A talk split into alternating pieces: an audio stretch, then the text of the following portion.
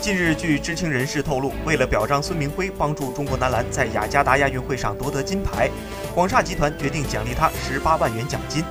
在广厦集团下发的表彰文件上写着：“孙铭徽随中国国家队夺得了雅加达亚运会的金牌，为国家赢得了荣誉，为广厦争得了荣誉。”